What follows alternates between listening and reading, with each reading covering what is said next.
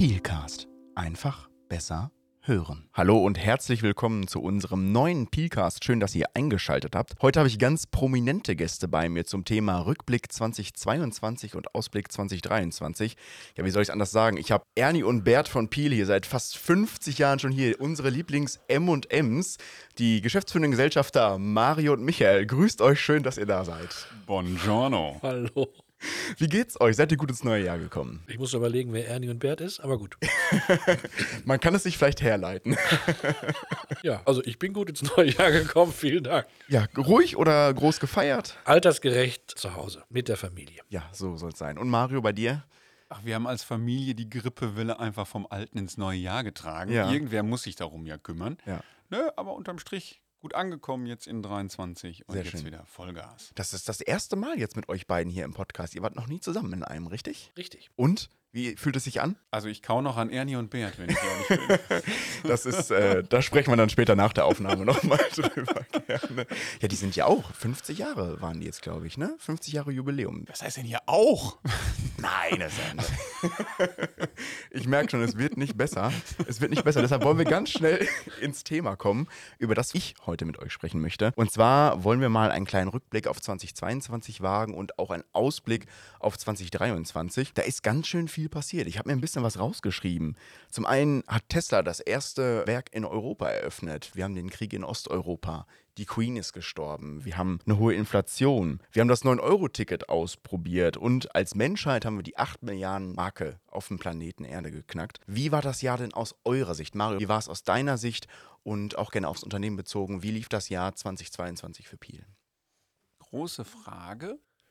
Und eine kurze Antwort gibt es darauf natürlich nicht, kennst Mhm. mich ja auch schon ein bisschen. Letztlich sind die Zeiten so turbulent gewesen, wie wir uns im Grunde auch schon dran gewöhnt haben seit 2020. Mit dem Unterschied, dass in den Jahren 20 und 21 sehr viel Krisengeschäft von uns auch gewuppt wurde. Also wir erinnern uns daran, dass wir dafür gesorgt haben, dass die Bänder unserer Kunden nicht stillstehen, Versorgungssicherheit gewährleisten, insbesondere mit Atemschutz, Desinfektionsmitteln und solchen Dingen. Das hat 20 geprägt. 21 dann Versorgung der Industrie und unseren Kunden mit PSA gegen Corona, also FFP2 Ohrloop-Masken beispielsweise, aber auch Schnelltests. Und das war ein sehr schnelles Geschäft, ein sehr ähm, aktives Geschäft. Wir haben noch besser gelernt, aktiv auf den Markt zuzugehen und zu verkaufen. Mhm. Und gleichzeitig waren die Jahre 20 und 21 im Standardgeschäft davon geprägt, dass wir Partnerschaften gestärkt haben. Also das Thema Versorgungssicherheit im Mittelpunkt stand und wenig, ich sage jetzt mal, Störfeuer den Alltag geprägt hat. Mhm. Das hat sich dann Ende 21 gedreht. Wir erinnern uns alle die großen Schiffsstaus an den großen Häfen in, ähm, auf der Welt. Äh, Lieferketten sind gerissen, Preise sind mega stark gestiegen, ging mit den Frachten damals los, die sich versieben- oder achtfacht haben. Ähm, Rohstoffpreise gingen hoch, sämtliche Preise wirklich durch die Decke. Und so war dann 22 von diesen Verwerfungen des klassischen Geschäfts geprägt, wenn man so will. Also wenig Corona-Themen, Mhm. aber ganz viel, wo gehen die Preise hin, was hat das mit Versorgungssicherheit zu tun, wie gewährleisten wir, dass unsere Kunden ja uns auch zur Seite stehen in diesen interessanten Zeiten ähm, und genau na- so natürlich auch die Lieferanten. Also mega anstrengend tatsächlich auch. Und unterm Strich, wenn man dann am Ende schaut, was unten rechts überbleibt, haben wir das Jahr 22 als Pilaner wieder überragend gewuppt, Mhm. sind tatsächlich über Plan, über Ziel rausgekommen, also 4% über Ziel, ganz knapp hinter Vorjahr. Mhm. Aber das Vorjahr war ja auch geprägt davon, dass wir über 20 Prozent im, im Vergleich zu dem Vorjahr dann gewachsen waren. Also haben spitzenmäßig das Ergebnis verteidigt von 21 und haben gesehen, dass sich die Anstrengung, die Aktivität und die Power, die die Pilaner da reingesteckt haben, dass sich das echt auch gelohnt hat. Auf das, was wir erreicht haben, sind wir, glaube ich, alle im Unternehmen auch sehr, sehr stolz. Nicht nur ihr, sondern auch wir Pilaner, die ja im Tagesgeschäft dann auch mit an den Tischen oder vorne beim Kunden vor Ort sind. Michael, äh, das Jahr 2022 war für dich sicherlich auch ein Highlight, nicht nur, weil der FC Bayern zum zehnten Mal Meister geworden ist, das hast du sicherlich gefeiert. Wie war das Jahr aus deiner Sicht? Ach, das Jahr aus meiner Sicht war genauso, wie Mario das schon gesagt hatte, außergewöhnlich gut. Ähm, ich erinnere mich an viele Dinge. Mavi-Forum in Iserlohn. Ich erinnere mich an die A&A-Nachlese in Wetter. Und letztendlich das Ergebnis, was wir da ähm, zusammen erzielt haben, das war überragend. Das kann ich nicht anders sagen. Jetzt haben wir ja trotz schwierigen Zeiten in 2022 ganz schön an Personal aufgestockt. Wir haben richtig viele Pilaner neu eingestellt und die Familie somit erweitert. Wie passt das denn zusammen? Ja, genau so. Wer wächst, muss natürlich auch den größeren Berg schaufeln können. Und dieses ähm, Wachstum, das wir generiert haben in den letzten Jahren, also wir hatten ja jetzt nicht nur die, die, während der Corona-Zeit Wachstumsjahre, sondern wir wollen ja jedes Jahr um 7% wachsen. Und da braucht man natürlich auch Pilaner dafür. Und wir haben die Gelegenheiten genutzt, die sich im letzten Jahr ergeben haben, haben ähm, tolle neue Pilaner an Bord genommen. Der eine oder andere bleibt dann auch, das ist ganz normal und ganz natürlich durchaus auch auf der Strecke.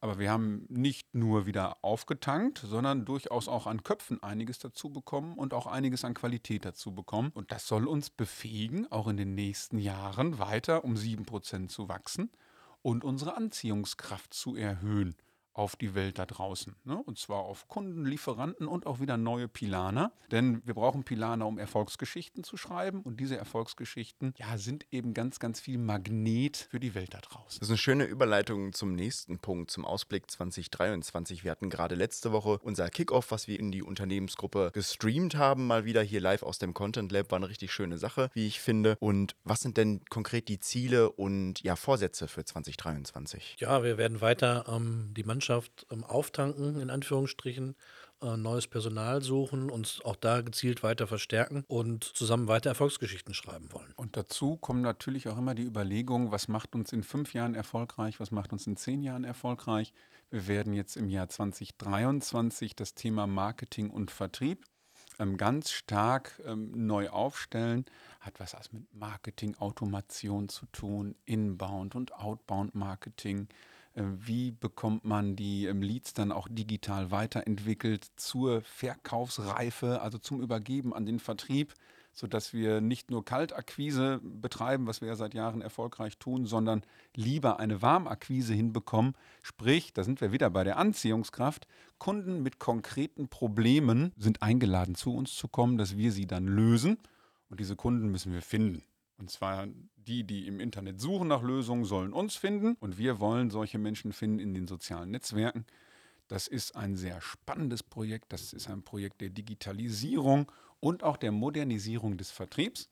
Denn wir sagen ja schon immer, Digitalisierung hilft dem Menschen dabei, Partnerschaften mit Leben zu erfüllen.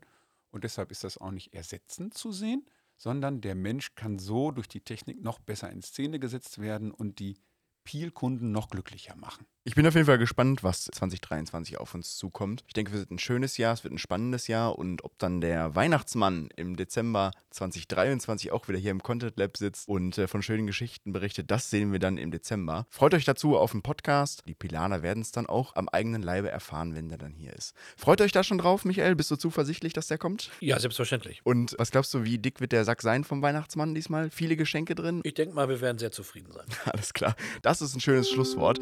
Vielen Dank, dass ihr da wart, dass ihr uns den Ausblick und den Rückblick gegeben habt. Ich freue mich auf ein Jahr mit euch. Macht's gut. Tschüss, Ernie. Ciao. Vielen Dank. Tschüss. Bert, hau rein.